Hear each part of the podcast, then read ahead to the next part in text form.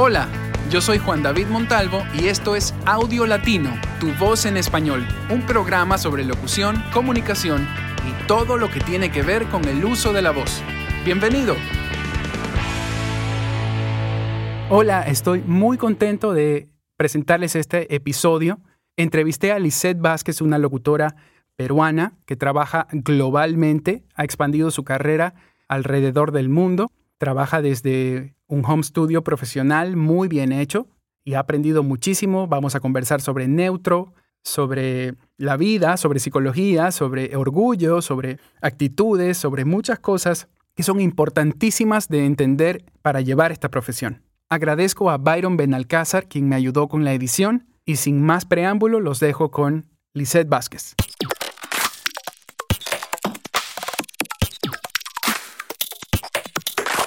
Lisette, qué gusto tenerte. Gracias por aceptar la invitación otra vez. Eh, quería conversar contigo hace mucho tiempo porque yo veo que tienes una, una carrera muy interesante. Eh, sé que tienes una historia muy interesante también. Eres una locutora que trabaja con, creo yo que con, con todo el mundo, ¿no? Con gran parte de, del, mundo, digamos, con territorios distantes, que trabajas este, no limitada a tu contexto local. Y, y, me encantaría saber este, cómo arrancó esto, cómo empezaste. Bueno, gracias Juan David por la invitación. De verdad que para mí también es todo un gusto estar contigo y agradecerte por este espacio que creas para eh, poder compartir información, para poder compartir nuestras experiencias, ¿no? Que son, creo que de lo más bonito, de lo más importante, porque son estas experiencias las que nos dejan aprendizaje entre aciertos y errores, ¿no? Sí. Que a veces este, pasamos en este arte tan bonito al que nos dedicamos, que es la locución. Bueno, yo cuando comencé, en realidad, la primera vez que yo tuve este deseo de poder dedicarme a la locución fue de niña, cuando escuchaba las eh, voces ¿no? más reconocidas en Perú y uno generalmente al escuchar esto que capta nuestra atención, comenzamos a imitarlos. ¿no? Y buscamos de repente ese espacio o ese lugar para poder replicar esas voces y jugar. Pero a muchos nos ha sucedido que en el transcurrir del tiempo, pues a veces o nos pasa que olvidamos o nuestras vocaciones, nuestras vivencias nos hacen ir por caminos distintos a lo que en algún momento soñamos de lo que nos hubiéramos querido dedicar, ¿no? Y eso fue lo que me pasó a mí. En Perú, pues no tenemos una carrera profesional como tal de, locutores. Yo soy del sur del Perú y obviamente nos llegaba, te hablo de los años 80, ¿no? Yo salí del colegio en el año 89, pues no había internet, no había todo esto que nos da la posibilidad de tener información a un clic. Entonces, no teníamos alcance a tanta información. Yo lo veía como pues este la radio o el televisor algo muy lejano para mí. Y se fue, se fue perdiendo. No conocía a nadie que estuviera tampoco relacionado al medio como para poder guiarme o orientarme. Y tomé en este camino la decisión de estudiar psicología. Ya como psicóloga, ya son 20 años que, a los cuales yo he dedicado mucho de, mi vida y de las cuales tengo grandes experiencias, anécdotas, pero no se fue la idea totalmente. Ya. Ya luego, con el pasar del tiempo, me caso y, bueno, eh, mi esposo, que es ingeniero de audio, no dedicado a la postproducción, dedicado más hacia la, al sonido en vivo, ¿no? Conciertos, música.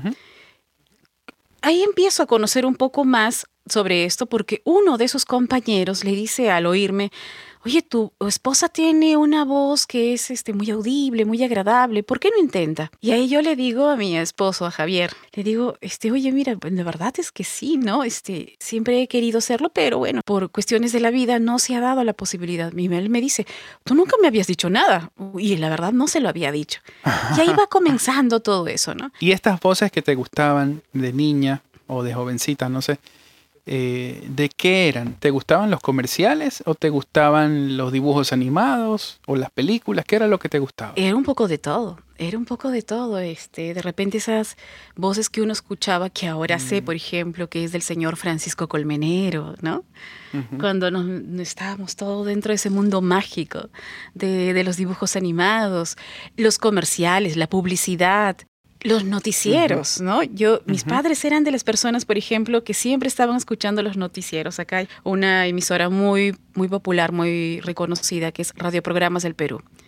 Entonces, escuchar esas voces de tremendos locutores, yo decía, algún momento me gustaría estar por ahí o narrar noticias, ¿no? Mira que eso no se me ha dado, pero, pero siempre, o sea, me atrajo todo el mundo de la voz desde la parte musical de la voz, desde la actuación vocal, ¿no?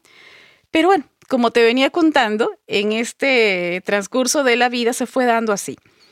Luego ya, lo que sí se eh, notaba yo que, que esta, esta carrera, esta actividad profesional, pues ya como parte del análisis, requería de muchas otras disciplinas. Entonces fui buscando información, siempre me mantuve Mm, asistiendo de repente a cursos, a conferencias, ¿no? Y recuerdo mucho eh, la conferencia que dictó en Perú, en Lima, básicamente, el señor Mario Filio. Y a mí me dejó encantada, ¿no? De todo lo que se podía hacer. Y ahí conocí cómo es que se podía hacer una escena de doblaje. Era para mí una novedad cómo uno podía jugar con la voz, cómo uno podía crear una caracterización. Y aquella, en aquella oportunidad, cuando yo asisto, es más, mm, asisto pagando mi cuota de público interesado, no, porque había otra, otra tarifa que era para locutores. Y entonces estar en ese evento y escuchar aquellas voces que yo admiraba, de chica incluso, entonces para mí fue, dije, no, esto es a lo que yo quiero dedicarme. Pero demanda mucho tiempo, tienes que tener además esta disponibilidad inmediata, cosa que yo no tenía. Porque me estaba con dedicando. Tu trabajo, Exacto. Seguías con tu trabajo de psicóloga igual. Exacto, sí. Entonces era muy difícil porque básicamente en la psicología yo me estaba dedicando a todo lo que era eh, organizacional, dictando conferencias a ese nivel de empresas. Entonces manejaba grupos de personas grandes y no era así, ya un ratito regreso porque me están llamando de, una, de un estudio. No era así, o sea, había oportunidades que yo me las perdía. Pero bueno, dejó así, pasó el tiempo. Creo que mi primera, mi primer spot fue el año 2010, por ahí uno. Había seguido algunos cursos, pero igual, como te digo, al estar tan inmersa dentro del mundo de la psicología, se fue perdiendo esto, tal vez no como, como un deseo en el corazón, sino simplemente porque nos llenamos de ocupaciones y a veces el tiempo pues puede ser este no precisamente un amigo cuando estamos tan llenos de actividades para este campo de la, locución. Y así pasó el tiempo, hasta que tuve un accidente y este accidente pues hizo una pausa en mi vida muy importante y me hizo reflexionar sobre realmente lo que estaba yo proponiéndome como metas, cuáles eran mis propósitos, qué estaba dejando de lado.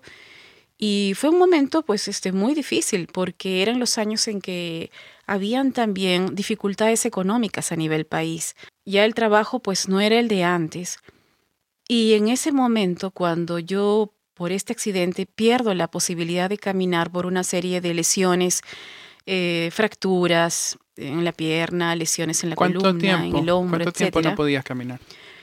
Estuve más o menos un año prácticamente sin poder movilizarme, pero la, el tratamiento en terapia física me ha llevado mucho tiempo, inclusive principios de este año he continuado con terapia física, porque fue una caída por escalera rodando, entonces que sí me generó muchas lesiones. Ya. Pero te hace ver esto de que en la vida pueden suceder en cualquier momento cosas que tú pueden paralizar aquellas cosas que habías previsto, ¿no? Estos planes realmente claro, como, esto que estamos viviendo ahorita. Pueden cambiar, exacto, como esto que estamos viviendo. Y en ese momento pues no estaba haciendo yo locución, una amiga viene a visitarme y me pregunta, Lisette, si no te hubieras dedicado a la psicología, ¿a qué otra cosa te hubieras dedicado? Y ahí dije, oye, ¿verdad? Esto de lo que yo estaba este, explorando, buscando. Y yo le digo, sí, me hubiera encantado hacer locución. Es más, hice algunas cosas, pero no me dedicaba tiempo completo. Y ahí es que nuevamente comienzo, ¿no? Nuevamente comienzo en este tiempo. Y de esto no, te, no es hace mucho, Juan David. Esto es eh, un promedio de hace cinco años, lo del accidente. Y en ese tiempo es que con mi esposo ya comenzamos a generar ideas de qué podemos hacer, porque obviamente había este, cuentas que pagar, había, claro, carencias que teníamos que cubrir.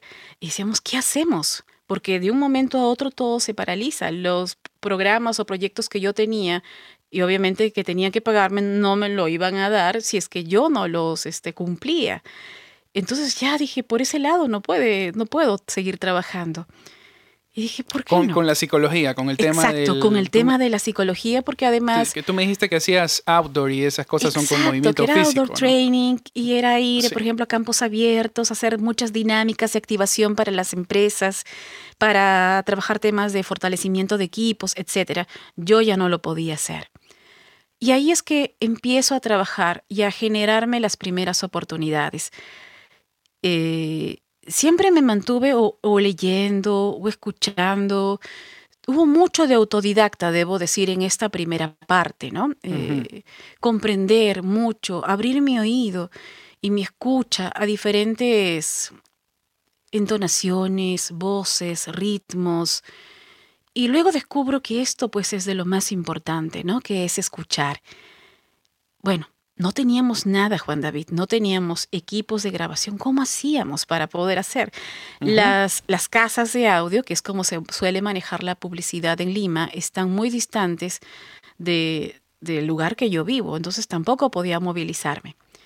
Y así es que, bueno, entre estas cosas que surgen, que son este, como milagros, encontramos personas que deciden darnos, brindarnos sin interés alguno su apoyo, ¿no? Y nos prestaron un micrófono y luego unas esponjas. Y así fuimos poco a poco comenzando. Nada nos pertenecía, pero había, yo digo que mi mayor capital era el entusiasmo.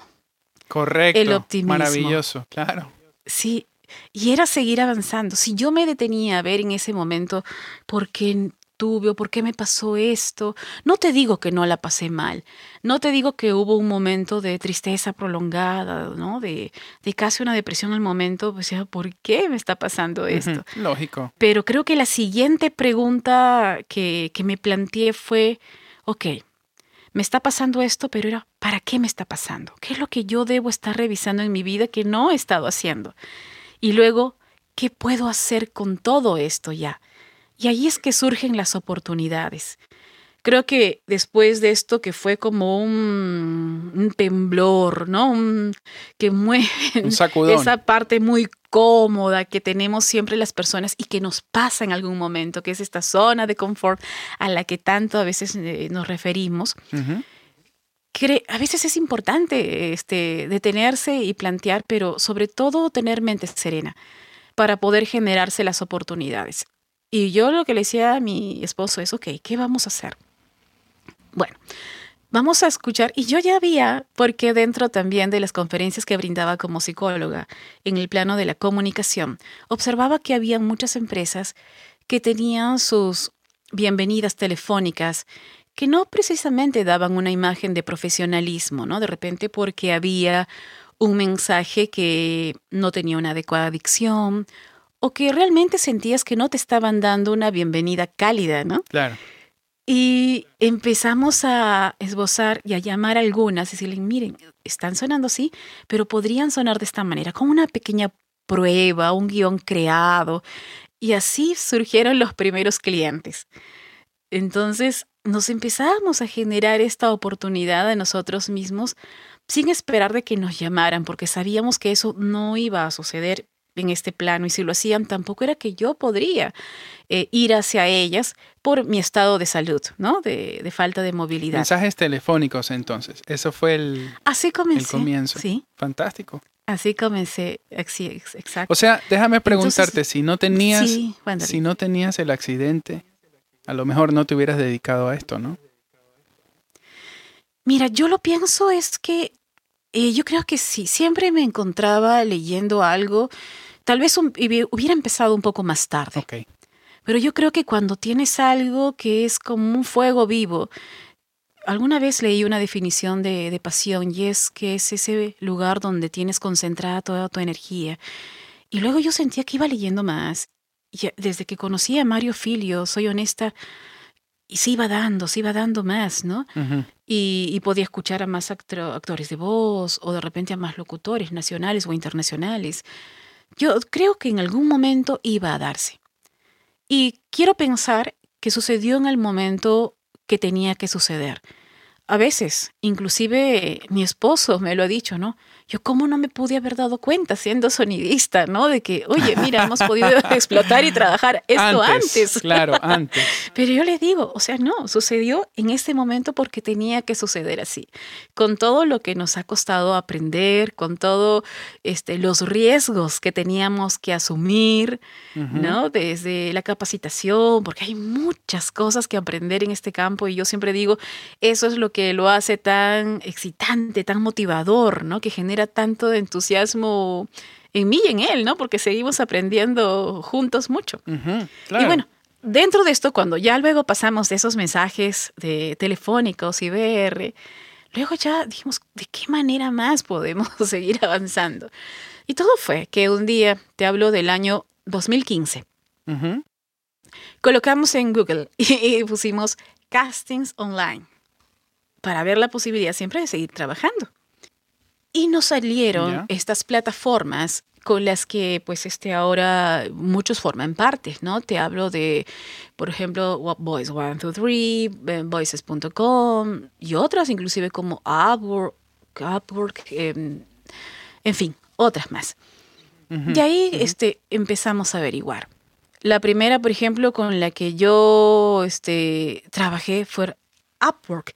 Y ahí obviamente salían propuestas y yo decía, bueno, estas son las tarifas. Por desconocimiento, uno comienza a trabajar siempre pues este, con tarifas tal vez bajas porque dice, no hay forma de saber más. Seguimos investigando y luego llego a, por ejemplo, a, Voice, a Voice One, Two, Three y empiezan a salir los primeros proyectos. Estos, luego, yo siempre digo, yo creo que la clave de esto es evaluar muy bien el tema de los castings, que yo creo que es lo que me ha ayudado a mí a avanzar. Yo tomaba con mucha seriedad cada casting que había. No era de las que respondía ya inmediatamente, me daba mi tiempo. Me daba mi tiempo para analizar si es que mencionaban de repente el nombre de la empresa en el casting, podía, me ponía a averiguar sobre esta empresa, ¿no? Sobre cómo suena, cómo sonaba antes, por qué están pidiendo un casting o por qué están pidiendo una nueva voz. Y lo ganaba. Y así, lo ganaba. Me salieron... ¿Se te hizo relativamente fácil comenzar a ganar castings dentro de esas plataformas? Hubieron muchos, no, por supuesto, ¿no? Hubieron muchos, no. Y al principio, si tú dices, ¿qué pasa? ¿Por qué está pasando? Pero algo que, que yo me planteaba siempre era que algo no debo estar haciendo correctamente y lo reescuchaba. Era en ese sentido muy juiciosa para establecer también en qué punto eso que he presentado también puede seguir mejorándose.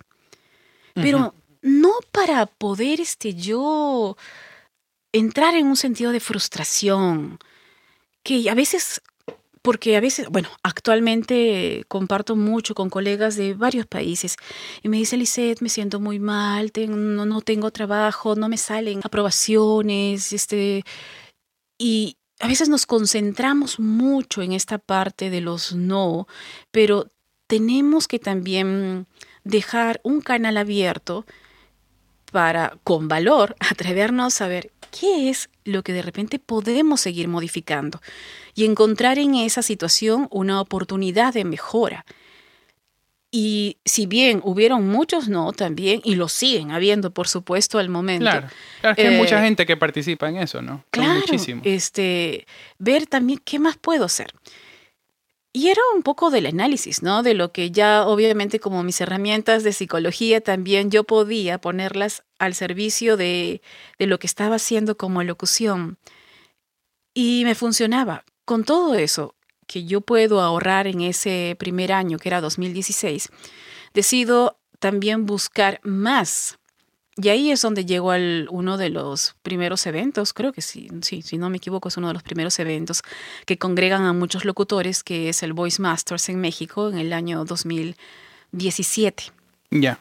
Y ahí es donde conozco yo a Rona Fletcher y ella me dice, se acerca a mí y me dice, Lisette, ¿y cómo están las tarifas este, en Perú? ¿Cómo estás trabajando? ¿Cómo? Etcétera. Hace una serie de preguntas y me encantó. Yo le dije, bueno, mira, justamente lo que yo quiero seguir descubriendo es cómo darle más sentido, cómo enfocar todo esto desde el punto de negocio, ¿no? Porque yo entendía que si bien esto me encanta, yo a veces uno dice, no, yo podría hacer esto hasta gratis porque me encanta, pero, pero lo cierto es que también tenemos que vivir de esto. Exacto, tienes que hacerlo como que te rinda también, ¿no? E, exacto, porque también hay una inversión que ya luego este, también vamos a poder conversar. Y una parte es la preparación académica, seguir este. Y esa inversión nunca para. Siempre Exacto, estás. Y no para, y no para.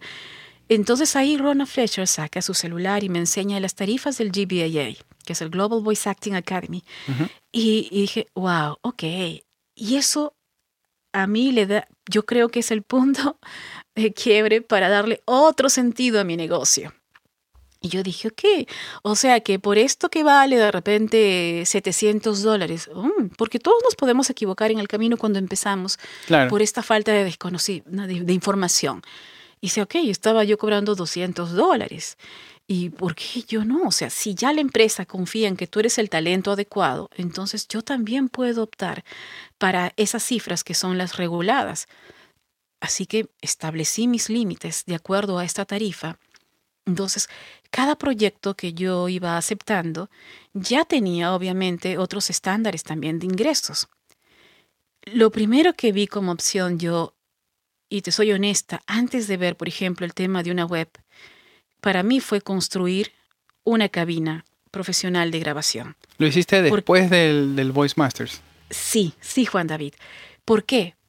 A mí me sirvió muchísimo salir de mi país, poder, yo creo que los viajes siempre te amplían la mente, te ayudan a descubrir muchísimas cosas, conversar con colegas de otros países, es increíble lo que uno puede ganar en información. Y ahí fue donde yo dije, ok, todo el tiempo yo grababa desde 11 de la noche a 2 de la mañana, porque era el momento más silencioso. Para que no, ah, porque las grabaciones no, pudieran salir de calidad. No tenía aislamiento, claro. No tenía aislamiento. Y en ese entonces eran amanecidas, de verdad, tal cual, amanecidas. Pero había otra cosa que estaba sucediendo. Y es que las personas, los profesionales que trabajamos con nuestra voz, también necesitamos horas de sueño y horas de descanso para mantener nuestro aparato fonador y, que éste funcione a nuestro favor. Es, lo mismo que los cantantes. Un cantante es tal cual cansado es peor que, un cantante con gripe. Un cantante con gripe puede hacer algo, pero un cantante cansado no tiene soporte en el diafragma porque está cansado. Y se va a notar. y salen los gallos y, desafina y todo porque estamos eh, sin fuerza para, para emitir, ¿no?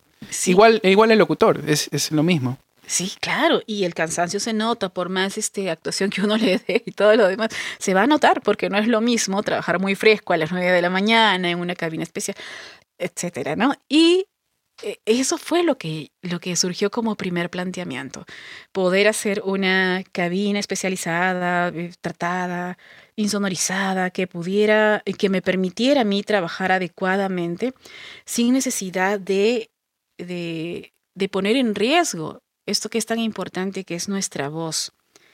O sea, en 2017 ya te pusiste eh, mucho más seria, digamos, con el trabajo, aunque ya lo venías haciendo, pero ya el montaje del estudio ya, ya, eso, ya es otra cosa, digamos, es un capítulo nuevo, ¿no? Sí, si hacemos una línea de tiempo, por esto que yo te comento fue, yo empecé básicamente finales del 2015 e inicios de 2016. El 2017 ya estaba en México y la cabina insonorizada empecé a trabajarla desde el 2018. Entonces, a veces me preguntan, pero ¿cómo, Lisset, en estos cuatro años has podido construir todo esto? Porque, bueno, sí es una inversión grande, es cierto. Y, bueno, la respuesta es una sola, es trabajando con las tarifas adecuadas no solamente la, cabina, sino construir una carrera, porque una persona que tiene trabajo casi todos los días, eh, yo, yo te considero exitosa por eso, porque estás trabajando constantemente, eh, tienes una clientela ya amplia, entonces, porque si no, no, no podrías trabajar tan seguido. Y eso me, me entusiasma mucho, me anima, veo hay, mucha gente que te habla de las 10.000 horas de vuelo, ¿no? Si, si te acuerdas de ese concepto, ¿verdad? Sí. que, está bueno y, es chévere y todo. Y, hay otra gente que habla de eso y habla de que a lo mejor están 10 años peleando por, o más, por, por una carrera como esta y, recién pega eh, después de mucho tiempo, ¿no? Entonces, no, no quiero minimizar el, el, esfuerzo de la gente, pero con tu ejemplo, sí puedo decir, no, no tienen que hacer 10 eh, o 20 años para recién poder vivir de su trabajo, ¿no? O sea, no, no es así tampoco. Lo que pasa es que tú te dedicaste, como decimos acá, de cabeza, o sea, te metiste con todo, ¿no? Entonces, creo que ahí ganas tiempo también. Vas un poco más rápido que, lo, que, que el que lo está haciendo como un como un trabajo aparte y sigue, mientras tanto sigue trabajando en, otra carrera, ¿no? Sí, y sabes, yo creo que un punto importante es el de arriesgarse. Hay muchas personas que aun cuando converso existe el miedo. Y el miedo es natural, ¿no? El miedo es hacer ese algo distinto en una faceta donde pues hay muchos elementos desconocidos y eso a veces nos hace retroceder un poco pero siempre hay que arriesgarse a tomar este, estos pasos que son grandes, sí, pero que yo creo que si estás yendo o caminando con límites en el sentido de un punto que uno se plantea como un punto de llegada hacia dónde yo quiero ir y vas además escuchando a otras personas que también representan, por ejemplo, para ti o referencias de cómo están dirigiendo sus carreras, pues se convierten en buenas guías de hacia dónde estamos yendo realmente. Y, y, eso pasó. Ahora, cuando yo comienzo con las plataformas, me doy cuenta además que esto no podía ser el todo, porque yo decía, en algún momento esto puede desaparecer ¿Y qué sucede? Sí, además lo que me comentaste de las tarifas, porque en estas plataformas eh, la gran mayoría de las veces el presupuesto ya, ya está definido o al menos hay un rango como en voices.com. Bueno, tengo de 250 a 500, póngame algo en medio de eso. Y, y si cuesta 700, bueno, tú lo puedes proponer, pero tú me estás hablando de clientes ya fuera de estas plataformas donde te toca a ti proponer el presupuesto, ¿verdad? Sí. Lo que además observé en estas eh, plataformas es que si bien podía o no concretarse un proyecto, también conformaba una base de datos muy interesante. Entonces yo comienzo a recopilar todos esos datos que me proporcionaban estas plataformas o como fuese, ¿no? O de dónde venían las, los, los requerimientos de voz y qué tipo de pues, empresas podían ser a veces los agentes, pero también tenía que ver qué tipos de empresas exactamente eran las que estaban requiriendo. Y entonces podría ser una empresa de animación o podía ser de repente una empresa de traducciones. Y entonces dije, ok, a esto quisiera agregar algo importante en, el año 2016 que creo que es una de las cosas que me ha permitido avanzar también. Llega un maestro acá al Perú que es Oscar Gómez, un colombiano. Es colombiano él. Y él se encarga de capacitar a un grupo de profesionales en español neutro. Y acá, como pasa en muchos países, a veces que creemos, no, los peruanos sí hablamos neutro, que no necesitamos, ¿no? Claro. Y ahí obviamente nos dábamos cuenta de que no era así, que habían muchas cosas que corregir, muchas cosas que modificar, ¿no? Es la J, la S, la G, en fin.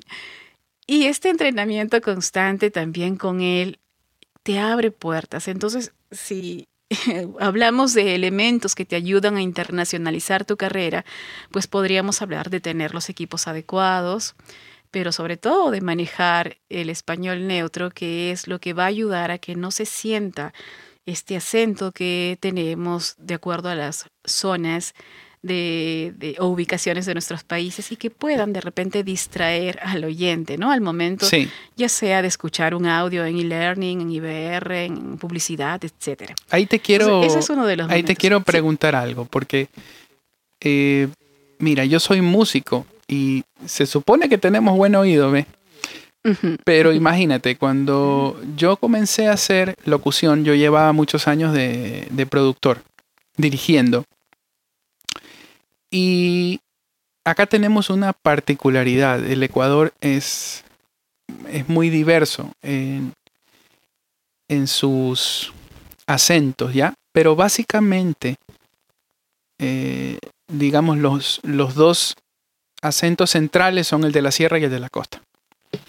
Porque la gente que vive en, en el oriente, que es la otra región, el oriente es un poco alto, entonces hablan un poco parecido al serrano, a la persona de la montaña.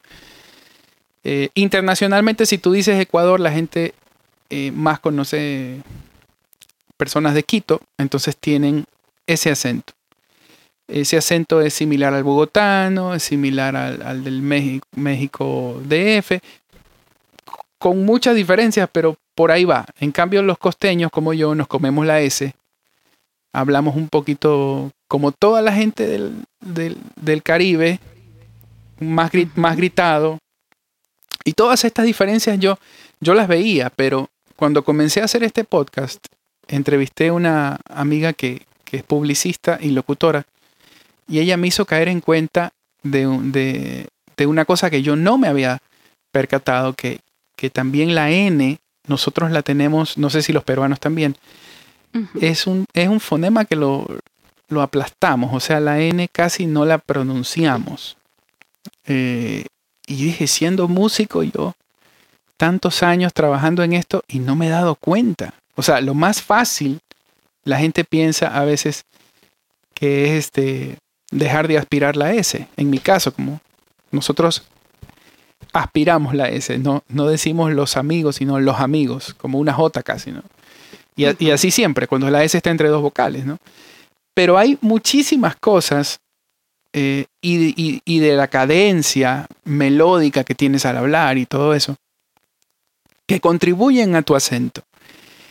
Y imagínate, pues si, si, si yo que soy músico no me he dado cuenta de todo y sigo estudiando el acento y cómo neutralizarlo más, ¿cuánto más la gente que no trabaja en este tipo de cosas? Entonces, eh, yo creo que tú tienes un neutro excelente y quería preguntarte, ¿alguien te ayudó, aparte de, ir a este, esta capacitación con Oscar? ¿O esto ha sido un desarrollo de años? ¿Cómo, ha sido para ti y cómo te diste cuenta? Porque generalmente el acento te lo marca el otro. O sea, el, extraño, el extranjero, el que no es de tu, de tu tierra, es el que se da cuenta de tu acento. Sí. No, no uno. Cuando sales tú a otros lugares también dices, oye, sí, verdad que sonamos distintos. Sí. ¿Cómo ha sido para ti encontrar el Es muy cierto, sí. Bueno, este primer este, contacto con el neutro, porque antes yo desconocía totalmente, se hablaba del neutro pues para el doblaje, ¿no es cierto? Pero es el primer entrenamiento que tuve con Oscar Gómez en Colombia. Y ya luego en México tuve la oportunidad de estudiar con Natalia Rosminati. Y ella es maravillosa. creo que es uno de los mejores ejemplos de neutro. Qué lindo, ¿no? Como un, acento tan, tan distinto como, como el de los argentinos y ella tiene el neutro súper súper bien, ¿no?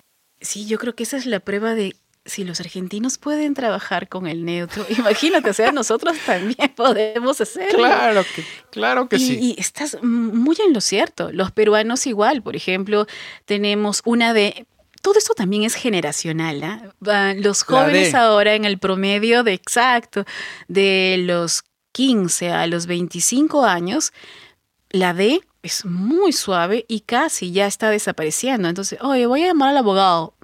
Y no es al, al abogado. No, eh, Exacto. Creo que es porque la, lengua no llega a pegar en, los dientes. Exacto, sí. Los dientes. Y esto de hablar no, suena, no suena. Y la N es lo mismo y la S, oye, vas al Cusco, o sea, Cusco, y ese Cusco, ese, eh, los ponemos ascendentes al final, claro, para cantarlo todo. Sí. Y bueno, pasa que, bueno, número uno, yo no soy de Lima, soy de Pisco, que es al sur y hablan diferente. Y en Lima, exacto, sí, tenemos un acento distinto y, y, también, así como ustedes en el Ecuador, muchas zonas también tienen un acento, un ritmo distinto al hablar. Las personas que están, por ejemplo, toda la región Loreto, eh, también hablan de una manera distinta, ¿no? Dice, usan la palabra, por ejemplo, ñañito. Dice, vamos a bañar a ñañito. Y siempre estaban hablando, ¿no? Cantando. Y cuando en algún momento yo lo conversaba con mexicanos, amigos mexicanos, me decían, oye, este sonido es muy parecido al yucateco. En Yucatán hablan así. Y es la zona oriente. Entonces decía, ah, mira, qué esas similitudes que también se van encontrando en el lenguaje. Pero bueno, Natalia Rosminati entonces también conforma parte de, mi entrenamiento y le agradezco muchísimo siempre porque de verdad que fue, nos brindó también un taller muy práctico y es un entrenar constante. Cuando tú te grabas tienes que volverte a oír, sobre todo para las personas que nos escuchan y de repente están comenzando. Es un entrenamiento muy fuerte que hay que tener porque al principio de repente no sale la N, no sale la S o la J o la G suena muy, muy, muy marcada, muy gutural. Entonces hay que volver a hacer, hay que escucharse mucho, mucho, mucho. Hay que ser crítico con nosotros mismos para seguir avanzando. Y así, eh, encontraremos siempre, como te decía antes, y es una frase que a mí me gusta, ¿no? Estas oportunidades de mejora. Pero el neutro como tal, para mí es esta correcta pronunciación que debemos hacer de, los fonemas. Pero como tal, yo no creo que exista el neutro. Porque, es más, lo vemos cuando nos llegan los castings y dicen, por ejemplo, un neutro mexicano. O escuchamos un neutro colombiano. ¿no? Un neutro latam. O un neutro US latam. Entonces, ya no estamos hablando de un neutro cuando tenemos tantas acepciones y tantos estilos marcados y que podemos además reconocerlo. Por lo menos en mi opinión. Sí, sí, sí. Sí, a, mí me confundía mucho porque antes de, hacer locución, eh, cuando yo dirigía nada más a otra gente, eh, por mucho tiempo creí que neutro, como te, como te digo, aquí hay dos acentos muy muy como madres, digamos, de, todo lo demás, que son el de la sierra y la costa. Además, que las ciudades, digamos, eh, como mercados más importantes donde se genera el trabajo son Guayaquil y Quito. Guayaquil es donde vivo yo, que es puerto y, y digamos, motor económico del Ecuador en, en muy buena parte. Y todo lo que es este el gobierno y los asambleístas y todo eso y el aparato del Estado, eso está en Quito. Pero Guayaquil es como, es como la, segunda ciudad más grande, ¿no? Y, que genera. Entonces los dos acentos más importantes son estos y muchas empresas tienen matriz en, Guayaquil y en Quito. Y, sucursal en Quito o viceversa. Entonces muchas veces te piden eh, que el acento no sea de la sierra ni de la costa. Y eso era para mí el neutro. Por muchos años yo pensaba que eso era el neutro, que no se sienta de qué parte del Ecuador eres. ¿Ya? Cuando comienzo a trabajar internacional, internacionalmente es que me, y, a escuchar colegas y a ver, programas y cosas que tienen que ver con locuciones que me doy cuenta que el neutro es, es algo a nivel de toda Latinoamérica. Pero sí hay como una como un énfasis en, el acento mexicano, pienso que por lo, grande de ese mercado y por lo que se dobla mucho eh, el cine para Latinoamérica en, México, ¿no? Sí, así es. Entonces, bueno, eh, el, tuyo creo que es excelente y, concuerdo contigo en, este tema eh, de que no existe un acento neutro. Bueno, el otro día escuchaba a alguien que decía, si es acento, no es neutro. y, no sé si a ti te pasa lo mismo. Te quiero preguntar dos cosas, sino que me, olvido si no las, las pregunto ahora. Cuando tú dices que hay que escucharte, que eso se lo he escuchado decir a muchas personas, tú, eh, hay mucha gente que dice, lee en voz alta y grábate y luego escúchate. ¿Para qué? Para corregir errores o para aprender cómo sueno naturalmente, porque hay otra gente que dice grábate conversando con tu amigo y luego escúchate. Entonces, ¿para qué me grabo? ¿Cuál es tu opinión? Esa es la, una pregunta. Y la otra se me olvidó, así que... Eh, son dos cosas, mira. Uno es grabarse para así encontrar estos errores, vamos a llamarlos errores, sí, de, del habla y cómo pronunciar o colocar adecuadamente o nuestra lengua o la abertura o la expresión que hacen en conjunto sacar un fonema adecuadamente. Pero además, también para escucharnos en la interpretación, que es ya otro, otro campo, ¿no? Cuando manejamos muy bien estas dos líneas, que es la parte de la vocalización, la dicción y además el acento, y la interpretación, entonces yo creo que ya estamos como que dándole un círculo, ¿no? Cerrando el círculo de lo que sería el óptimo para trabajar con nuestra voz. Entonces, ¿qué tenemos que escuchar? Tenemos que escuchar todo. Tenemos que escuchar todo para poder corregirnos en todos esos elementos que también te mencionaba, ¿no? Desde la dicción, la vocalización, eh, cómo se está manejando la interpretación, el acento, eh, estamos eh, dándole la intención adecuada de acuerdo al texto que nos pide el texto. No todo puede eh, sonar tan natural porque de repente el cliente lo quiere muy corporativo, entonces va a tener otra intención marcada, o hasta nuestro cuerpo se coloca en otra postura cuando leemos un e-learning, ¿no? Sobre todo cuando es muy sobrio, por ejemplo. A diferencia que pasa en la publicidad comercial, sobre todo porque pues conversamos naturalmente y nos podemos dar ese lujo de alargar algunas sílabas o de cortarlas incluso donde no está marcada con una coma, porque las personas hablamos así, nos damos hasta ese tiempo, ¿no? Para para, ¿ves? para pensarlo. Y eso hace parte de todo este... Eso es lo que... Para llegar a lo natural. Eso es lo otro que, que se me había olvidado preguntar. Eh, no sé si para ti es igual, pero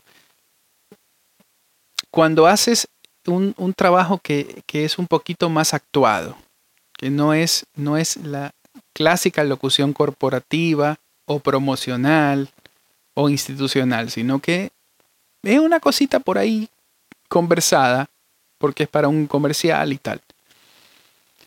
Y tú tratas eh, de sonar, pero tiene que ser neutro, porque así viene el pedido no tienes tu lucha con, la naturalidad ahí, porque lo natural es hablar con el acento de uno. ¿Ya? Sí. Entonces, en mi caso, eh, yo he hecho esto que algunos colegas no, no están de acuerdo. Creo que otros sí, no sé. Pero yo primero suelto la línea con acento. Para, no, no, no para grabarla, sino para escucharme yo cómo lo hago naturalmente, cómo reacciono ante esa situación naturalmente. Y luego trato de replicar esto eh, y minimizar mi acento. A veces me funciona muy bien, otras veces no, no tan bien. ¿Cómo haces tú para sonar natural dentro del, del llamado neutro? Mira, hemos coincidido, Juan David. sí, Yo, además de eso que tú mencionas, le agrego líneas al texto que tengo ah, este, bueno, en pantalla. Por ejemplo, ¿no? Este, si dice, no sé, sobre un desodorante, ¿no? Y hago me imagino que estoy conversando con, no sé, con una amiga y le digo, ¿ya has visto? Ha salido el nuevo desodorante XX, ¿no? Sí. No, ¿en serio? Algo más, este, que te meta en contexto de la escena, porque justamente tienes que venir con toda esa intensidad del cuerpo. Y lo que yo hago son líneas previas de una conversación improvisada para luego inmediatamente leer el texto que ya está marcado, porque es una pauta, ¿no? El copy y todo lo demás. Además de eso, yo lo que hago es poner mi cuerpo inclinado. ¿Por qué? Porque es como las personas hablamos, nadie habla tan rígido, ¿no? En nuestra estructura de línea, columna, estamos en el micrófono y me acomodo de una manera que también suene el cuerpo, de perdón, la voz de una manera distinta. Claro. Y yo siempre digo, ¿no? La voz no sale solo de la garganta, de las, de nuestras este, cuerdas vocales, ¿no? Sino de todo el cuerpo de cómo estamos posicionados, cómo colocamos los pies sobre el suelo. Si estoy sentada, igual inmediatamente ubico mi, mi, cuerpo de tal manera que esté de un lado una pierna de repente más extendida que la otra. Y todo eso cambia tu tono de voz. Además, hago muy similar a lo que tú dices. Grabo primero como yo suelo hablar y luego ya le modifico los finales. Ahora, depende del lugar. A mí me ha pasado muchas veces grabando para Estados Unidos que me dicen, no, Lisette, porque creemos que el neutro siempre es bajar y hacer el tonema descendente hacia el final, ¿no? No, no, para arriba. Ok, entonces siempre hay que estar preguntándole al cliente, ¿no? ¿Cómo quieres? ¿Cómo suena? ¿Hacemos un ensayo? ¿Esto es lo que buscas? Y no, queremos, ok, ya cuando estamos seguros de qué es lo que está, está buscando el cliente, ya, grabamos siempre me gusta a mí hacer un ensayo con el cliente o las personas que, sobre todo en sesiones en vivo, ¿no? De qué es lo que están buscando y llegar a eso preciso, ¿no? Preciso, si el corte está bien, porque a veces me dan todo el texto que está muy bien puntuado y me dicen, no, pero has hecho una pausa acá, y es la pausa de la coma. No, es que quiero que suene así. Yo le digo, ¿y cómo lo leerías tú? A veces cuando ya estas sesiones de repente no son tan claras en dirección, y lo leen ellos y dicen, no, mira acá, ah, ok, perfecto. Entonces yo voy marcando de acuerdo a la lectura que ellos hacen. Muy bien, entonces sería así. Sí, eso es lo que queremos. ok, perfecto.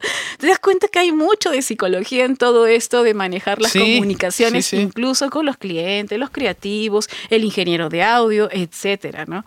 Pero esto es, por eso te decía yo, esto es pues muy, eh, muy interesante, de verdad. Y se sigue aprendiendo, sí. Claro, claro. Mira, me gusta mucho, me da mucha tranquilidad escuchar que tú haces lo mismo que yo. Eh, yo también hago esto de meter líneas anteriores. Eh, incluso menciono gente. O sea, yo pienso en un amigo mío, en mi esposa, en mi hijo. Eh, según el papel, o sea, me trato de meter en una conversación real con... Y digo el nombre de esa persona y todo, porque quiero creerme que estoy conversando con él. Claro, y quizás otros colegas tengan una u otras maneras de hacerlo. Bien, yo creo que lo que nos sirve a nosotros y nos funciona, pues adelante, ¿no? Este, hay que seguir haciéndolo. sí, sí, claro, eh, eh, si está funcionando, sí. Mira, como dicen los gringos, dicen, si, si no está roto, no lo arregles, ¿no? O sea, está bien. Claro. Está muy bien. Hablemos de la cabina. Eh, yo he visto fotos eh, y como te decía la vez pasada, pues bueno, yo ya voy para 20 años en esto. He armado dos estudios de grabación, uno grande, uno pequeño. Eh, he tenido que armar el home studio pandémico ahorita y veo que lo que tú has hecho es súper profesional, está recontra bien hecho. Eh, yo reconozco, pues veo los paneles y sé para qué es cada cosa, entonces veo que lo has hecho con, ayuda profesional. Esto, ¿qué, te ha, te ha, permitido y qué te significó en investigación y en, y en esfuerzo antes de, poder tenerlo montado? Sí, mira, eh, yo lo que observaba de este trabajo cuando inicio en el 2015, número uno era la velocidad de respuesta que había que tener para responder a los clientes cuando había un requerimiento de voz, cosa que yo no lo podía hacer porque como te había contado, pues no tenía una cabina, ¿no? Y generalmente eso retrasaba que el que también fuera pues este aceptada, ¿no? Que inclusive escucharan mi grabación, porque ya había mm, pues una lista grande de colegas que presentaban también sus audios, ¿no? Y eso también es importante. La velocidad de respuesta es muy valorado eh, actualmente como, como, una pauta de, de servicio incluso. Entonces yo dije, no, lo primero que tengo que hacer es una cabina de grabación. Pero además, obviamente no lo hubiera podido hacer sola, hubo mucho de asesoramiento con mi esposo como ingeniero de audio, pero se contrató aquí en el Perú al mejor proveedor eh, de construcciones, de cabinas, espacios, justamente para este objetivo de que yo quería alcanzar, que era tener un espacio cómodo, pero además que superara estándares internacionales. Y nos tomó tiempo hacerlo porque había que diseñar. El único espacio con el que yo contaba en casa era la cochera, ¿no? Donde guardamos los autos. Sí. Y por supuesto era un espacio con un techo muy alto, que todavía tengo que seguir trabajándolo en la parte del control room. Pero básicamente la cabina tenía que ser un espacio en el cual yo me sintiera muy cómoda de trabajar. No solo por la parte técnica, sino también ya por la parte estética y cómoda para mí. Entonces, ahí es donde yo trabajo con el ingeniero de audio que tuvo a bien asesorarnos en todo este proyecto. Y lo que me pasaba a mí en las oportunidades que yo tuve algunas veces de poder ir a una casa de audio, en algunas de ellas se tenía un espacio muy bonito y acondicionado para las visitas, ¿no? Pero cuando uno pasaba a la cabina era un espacio pues muy reducido, de repente poco cuidado, lleno de cables, o de repente no había ductos de ventilación y realmente era a veces un sofoco estar ahí. Entonces yo quería que esto fuera distinto porque yo decía, este es mi espacio de trabajo. Y bueno, se consiguió, ya tenemos un año, casi año y medio de usarla, y esto por supuesto ha hecho que también aumente el nivel de clientes, ¿no? Porque se valora tener un espacio insonorizado para poder trabajar. Bueno, nadie podía predecir lo que ha pasado ahora, ¿no? Con esto de la pandemia. Ah, sí, pero menos mal que tú tienes tu espacio para trabajar y no has tenido... Bueno, yo en mi caso, como toda la vida tuve estudio, pues eh, nunca hice home studio. Y además, no lo, no lo hice en esta casa donde estoy ahora porque en la siguiente casa donde voy a vivir, que eh, está terminando de construirse, ahí voy a hacer un, un estudio nuevo al lado del departamento. Entonces jamás pensé en hacer estudio aquí, donde estoy ahorita, porque nada, iba todos los días al, al estudio y, y ya, ahí hacía todo y si me tenía que quedar tarde me quedaba y ya está. Ahora me ha tocado hacer una cosa bien extraña, pero he logrado grabar en la casa, Lice. Maravilloso. superando muchas dificultades. Sí, pero, pero tengo que parar cuando, cuando ladra el perro, tengo que parar cuando aquí al lado quieren colgar un cuadro y, usan el taladro. Tengo que parar muchas veces. Eh, es el pero ingenio y tu conocimiento y sobre todo este, esas ganas y el deseo de seguir adelante, ¿no? Sí. Porque si no, no hay otra. Y, mira, qué bien, me alegra mucho que, que se haya conseguido eso. Y al igual, así, muchos colegas que veo y, de verdad que me emociona cuando veo fotografías de, de, colegas. Hace poco uno me compartió lo que había hecho con frazadas y, y muy bien, esas cosas son muy bonitas. Y yo siempre cuando converso con alguno de ellos, y ¿cuál es tu meta? Yo quiero llegar a tener una cabina como las que veo de colegas, maravillosos. O sea, es que hay que soñar, hay que atreverse, hay que trabajar mucho. Esto de la pasión realmente son las acciones que nos llevan a hacerlo. Me ha pasado muchas veces, Lice, ¿de dónde aprendiste todo eso? Es que son los talleres incluso que compartí contigo. No hay nada este súper extraordinario que se haya hecho más que seguir las enseñanzas de muchos de los maestros. Entonces, cuando uno va a una capacitación, congreso, evento, etcétera, entonces te llenas de conocimiento, pero eso no es todo. La segunda parte es aplicar lo que has aprendido. Sí, correcto. Ahí es la parte donde yo creo que, que el talento puede seguirse nutriendo. Si bien hay una base, eso no es suficiente. Hay que tener las herramientas técnicas, hay que sobre todo tener la capacitación constante, el tener una visión, ¿no?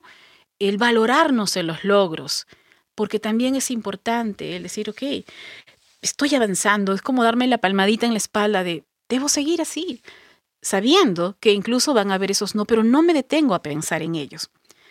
Bueno, ya con el tiempo, mira, todo esto que nació desde las plataformas, ¿no?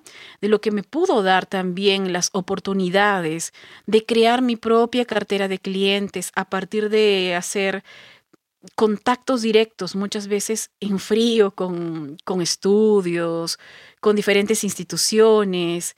Entonces, yo creo que lo que tenemos que hacer las personas que nos dedicamos obviamente en este campo de la locución es a crearnos esas oportunidades. ¿Dónde puede ser? De repente estoy mirando, yo quiero salir afuera, pero ahorita de repente hay una necesidad que ya es más latente para mí, que de repente es mi mercado, ¿no? Más cercano, comienzo por ahí. O de repente en otra ciudad, si es que ya puedo hacerlo online porque ya tengo mi interfase, mi equipo, mi micrófono, mi, lo hago. O sea, vamos poco a poco. Claro, de menos a más. Exacto, creo que es de menos a más. Y, las cosas se van a ir dando. Mira, eh, eh, eso del, de los contactos en frío que tú mencionas,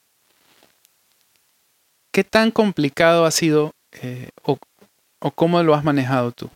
Porque he escuchado mucha gente que hace un trabajito súper pesado de eso, ¿no? De, sentarse horas a, buscar contactos en Internet.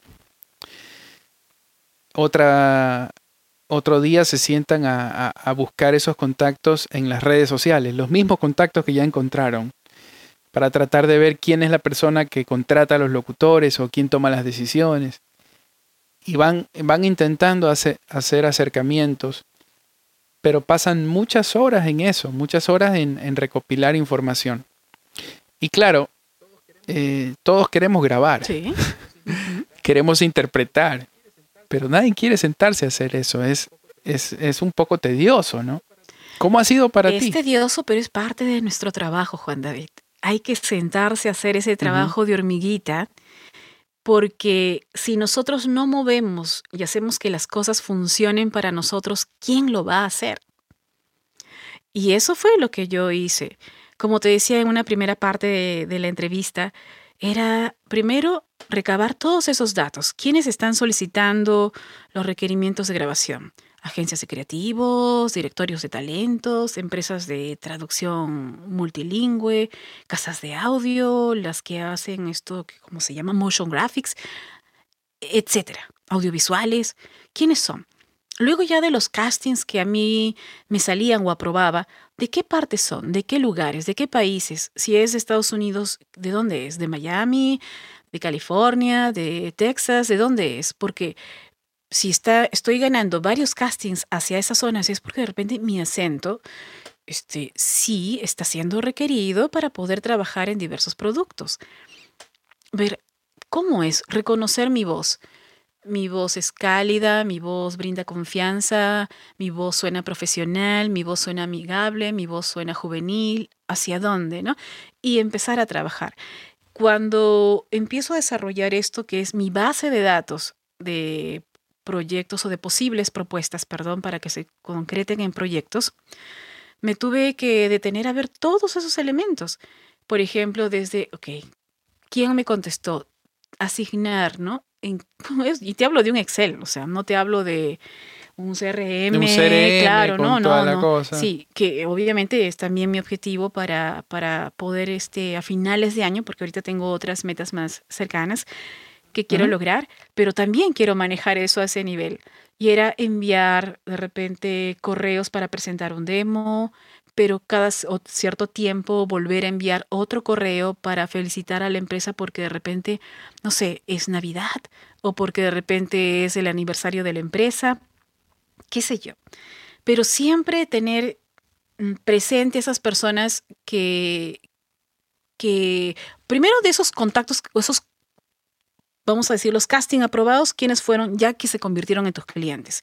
Luego de esos no, cómo poder manejar esa información. Era una persona hablaba solo español, hablaba solo inglés, de repente alguna característica especial, ¿no? Si de repente comentaba algo, ¿qué estaba pidiendo para un hospital? Todo, todo se registra en la base de datos que, que yo manejo. Y es moverla, moverla de cuando en cuando, moverla de cuando en cuando y así. Mira, no lo sé, yo te digo lo que es en mi realidad o lo que está sucediendo en mi realidad.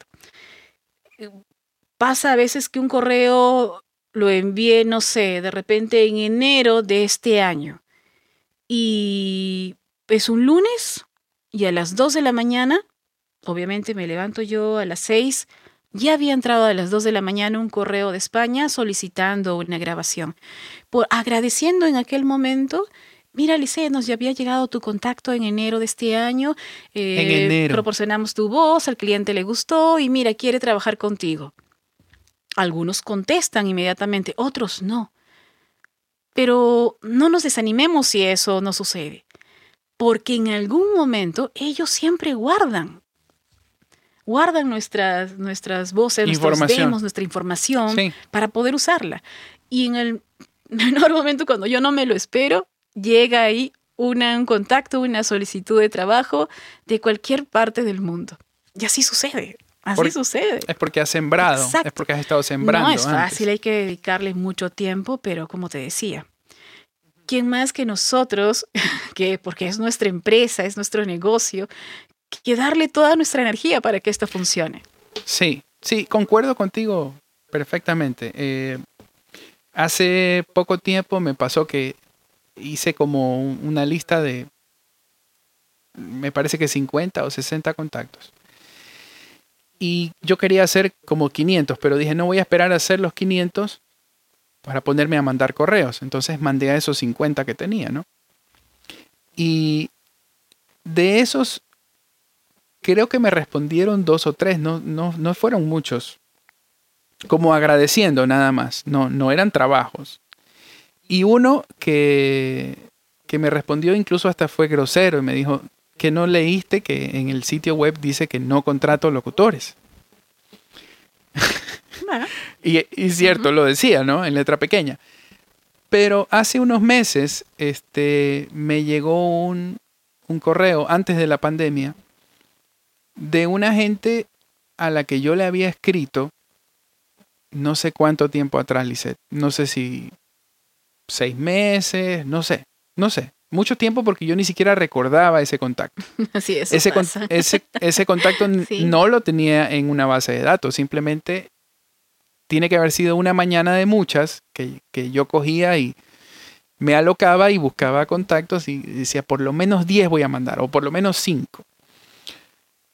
Y bueno, estoy trabajando con esa empresa ahorita en la pandemia. Mira tú, mira. Eh, sí, y, y, como de manera regular y más o menos seguida. O sea, la respuesta llegó mucho tiempo después. La necesidad surgió mucho tiempo después. Así que es verdad, no hay que perder el ánimo. Y tener mucha paciencia. Sí, esto no es de soplar y hacer botella, dicen aquí. No sé si allá dicen eso. Eh, no, no, es rápido, no, no, es instantáneo. sí. sí, hay como te digo yo y lo repito, hay que dedicar mucho tiempo, pero va a llegar. Hay que ser pacientes, las cosas se van dando y, arriesgar y, y de verdad nosotros mismos fortalecernos. Mira qué bueno lo que ha sucedido ahora en todo esto de la pandemia. Vemos tanta tantos webinars, tantos cursos. Me hubiera encantado tener toda esta información que ahora se está compartiendo en aquel momento. Te hablo del 2015, ¿no? Cuando empezaba. Esto fue un trabajo de buscar muchísimo de los cursos, de qué me puede servir, de, de cómo, cómo elegir, hasta porque también inclusive hay que saber elegir a los, a los maestros que van a guiar a nuestra carrera. Nuestra carrera. Eh, son muchas cosas y que ahora es, es increíble la cantidad de, de información que se está compartiendo. Maravilloso. Yo digo, qué bueno que esto caiga justamente en este tiempo. Si hay personas que están empezando, yo creo que esto es de verdad y, no aprovecharlo, uy, espero de, no sé, ¿no? Este, de verdad, información de alto nivel que muchas personas están compartiendo. Y excelente. Sí. ¿Tú crees que eh, a veces uno puede estar, como tú mencionabas hace un rato, que de pronto un colega te dice, no, estoy triste, no tengo trabajo y tal, y, y te pregunta sobre alguna cosa que ambos vieron en un mismo curso o en un mismo seminario. Puede ser que a veces uno no está preparado para recibir y procesar una información. Puede ser que a veces la, el nivel de madurez de uno no alcanza para asimilar cierta información. Bueno, son muchos factores. Puede ser eso que estás mencionando. Eh, eh, yo creo que esto se genera en la vida a modo de hábito. ¿no? Es como vamos manejando nuestros hábitos desde el contacto con el aprendizaje, desde cómo se nos da la información en etapas tempranas y cómo vamos resolviendo. Generalmente nosotros siempre queremos tomar el camino más corto, que las cosas sean fáciles, serviditas. ¿No? a mí me han llamado muchas personas, dicen, ya, pero Lice, pásame tus contactos. Eh, a todos nos va a costar.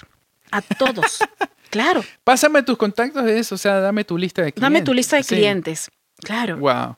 Y lo escuchaba justamente en una de las entrevistas que ahora hace poco hicieron eh, estas profesionales tan admiradas como Juana Plata y Natalia Rasminati, mira, justamente, eh, Memo Sauceda, sí. Y él decía, ¿no? Es que a cada uno le ha costado. y además que hay algo bien interesante en el proceso de aprender y es que tú tienes que enseñarle a las personas, si bien es a pescar, pero no a darle todo servido, porque hay, hay cosas muy interesantes en el aprendizaje que es despertar nuestros sentidos y encontrar esas oportunidades, esos elementos que van a ser, oye, esto me sirve a mí, es más, de repente no conectamos hablando de los maestros, no conectamos con todos. Yo te puedo recomendar a ti un curso y decirte, oye, me pareció excelente, ¿no? No sabes la dinámica, la metodología, y tú luego vas al curso, oye, a mí no me gustó. ¿Por qué? Porque todo va de acuerdo también a la personalidad, al temperamento, al ritmo de vida, etcétera. Entonces son cosas que se van, este, van como que apreciaciones subjetivas, mira. ¿No? Apreciaciones subjetivas de cómo se toma hasta la vida. Y en este camino de las personas que van aprendiendo, entonces el aprendizaje se va o por hábitos que no se generaron en un momento, de repente su objetivo pues puede pasar en un evento, no era precisamente el aprender, sino el generar amigos. Y yo lo veo muchas veces. Entonces se generan muchos amigos, pero no se centra tampoco en un objetivo de la, amigos para qué? Para generar una comunidad. Pero ¿para qué estamos generando una comunidad? Para compartir información. Ok, ¿qué hago yo con esa información? ¿De qué manera esta información me va a servir a mí y a mis propósitos? Entonces, yo creo que sí, mm, las cosas quieren, las personas quieren que las cosas se den de manera muy fácil. Y uno tiene que asumir la responsabilidad así como de la vida, obviamente de la carrera, para poder avanzar. Claro, si tengo la información y no hago nada con ella. No, se va a quedar, claro. Por eso me gusta usar a mí mucho la palabra acción. Cuando dices, sí, yo tengo pasión por esto, ok. ¿Qué acciones despiertan esta pasión? Por ejemplo, ¿a qué horas te sientas en tu escritorio para poder trabajar? No solo cuando hay llamado. Pero entonces, ¿cómo estás invirtiendo o administrando el tiempo restante. ¿no? no hay clientes, ya no sé qué hacer, no hay trabajo. De verdad, y a veces yo agradezco los tiempitos que se dan porque me permite a mí organizarme hasta en el tema de facturas, de limpieza, de organizar este, no sé, en fin, tantas cosas que se pueden hacer, hasta de repasar, mira, cuadernos, libros, apuntes que se hizo en eventos de, de capacitación de locutores, etcétera. De verdad que hay que agradecer cada momento que surge, sea de trabajo o de no, porque todo ello al final va a servir. Pero lo que yo no puedo hacer es de quedarme de brazos cruzados. Y simplemente lamentarme, ¿no? De que no haya, que no hayan posibilidades. Repito, no, y es, esa, mentalidad sí, esa mentalidad es tentadora porque, lo digo por experiencia, a veces uno ve a otra persona y, dice chuzo. Bueno, chuzo es una expresión muy, muy de aquí. No significa nada realmente. Es como ay, ay, ay. O caray, como decimos acá. Sí, sí. Eso es muy, es muy de mi ciudad, es muy chuzo. Pero bueno. Eh, yo tengo más talento que esa persona. Mm. ¿Por qué esa persona avanza más rápido que yo? Esos pensamientos vienen. Eh, y, van de la mano de este querer que todos los resultados salgan de microondas. Y, realmente no sirve para nada. O sea, eso es, como la puerta a la envidia, o ya es la envidia, y, no, no avanza uno por, por estar mirando mal lo bien que le va al otro. ¿Cuánta energía se está empleando en eso, por ejemplo? Muchísima, que, se, está malgastando. Entonces, eh, El, asunto es, ¿qué es lo, difícil de todo esto? Sobre todo para los que queremos hacer eh, la locución online. Eh, a mí me gusta mucho el, ejemplo tuyo porque de lo bien que te ha ido y cómo trabajas y todo porque se parece mucho a lo que yo quiero hacer. O sea, yo no, no he podido dejar el, trabajo, digamos, de toda la vida, que es el que vengo haciendo eh, como productor y ahora también como locutor con las agencias de publicidad y las productoras de aquí. Eh, y una que otra de Colombia y, Brasil. Pero a mí me gustaría mucho más eh, trabajar más cosas de locución a nivel internacional y, están saliendo eh, proyectos, algunos de las plataformas y otros de clientes que, han salido de las plataformas y luego me buscan directo. No sé si te ha pasado eso, pero bueno. Oye, ¿podemos trabajar, trabajar por fuera de voices.com? Claro que podemos, le digo. por supuesto. Pero me encanta eso de, que, o sea, yo veo como que tú has hecho tu camino con mucho esfuerzo. Lo que quería decir es, lo difícil de todo esto es que uno se dirige solo, que uno encuentra solo su, su, su falla, digamos, en esto de grabarse y escucharse, que uno a veces cuando no le sale un casting no entiende por qué. Y son meses o años de estar eh, intentando y aprendiendo solo. Eh, ese es el tema con el locutor online. Este, no siempre estás con alguien que te dirija. Entonces, bueno, no, lo quiero dramatizar mucho, simplemente eh, eh, quiero enfatizar en ese punto, que el, tema de hacerlo solo y de auto corregirse, auto analizarse, creo que eso, ese es el reto más grande. Yo, pienso que todo lo demás es, es es más llevadero, pero e, este tema de, no saber qué es lo que hice mal y, cómo me enseño a hacerlo bien si no sé qué es lo que hice mal. a mí me pasó muy duro eso, el principio de las plataformas, porque hice muchísimo, hice cientos de castings y saqué creo que tres o cuatro. Ahora me está yendo mejor. Eh, pero ha costado muchísimo. Entonces, es verdad, o sea, la gente quiere que le salga todo rápido y fácil. Pero es que esto no es fácil, pues. ¿Qué piensas tú de ese, de ese tema de la soledad, de, cómo uno... Por eso es que hay que aprovechar los webinars, creo yo, y todo lo que se da a la mano, porque si uno está solito, aislado en el mundo, ¿cómo te das cuenta de las cosas, no? Eh, sí, sí, sí. Y mira que realmente es un reto. Hacer un casting online es tener tres o cuatro palabras, ¿no? Y muchas veces intuir, ¿no? Hacia dónde, por dónde puede ser o por dónde es que debo yo enfocar mi casting. Eh, yo creo que hay que siempre buscar indagar eh, sobre estilos, sobre qué puede servir, parte de un autoconocimiento. ¿Qué puedo, ya, ¿Qué puedo dar yo vocalmente? qué estilo me están solicitando cuando dicen, por ejemplo, creíble, ¿no? confiable, conversado, natural, etc. Y darlo mejor ahí. Si yo siento que ya no sé por dónde ir, en esa comunidad que se crea, porque siempre tenemos a alguien de confianza, uno, dos o tres, pues también, mira, ¿qué te parece esto? Yo hago eso también. A mí me envían de repente, Casting Lizette, ¿qué crees que pudo haberse mejorado acá? Doy mi opinión de igual manera, a veces cuando ya yo siento que mm, no sé qué pasó acá o qué puede haber mejorado para poder seguir trabajando, porque siempre hay clientes con los que nosotros aspiramos, ¿no? A querer trabajar. Y bueno, lo someto a, a juicio de otros para recibir un feedback, un consejo. Y yo creo que eso es este, una vía, pues muy no sé, ¿cómo, ¿cómo podría decirlo? Válida, ¿no? Pero eso sí, a mí siempre me decía un maestro, si vas a preguntar, también tienes que estar preparada a escuchar lo que digan de ti.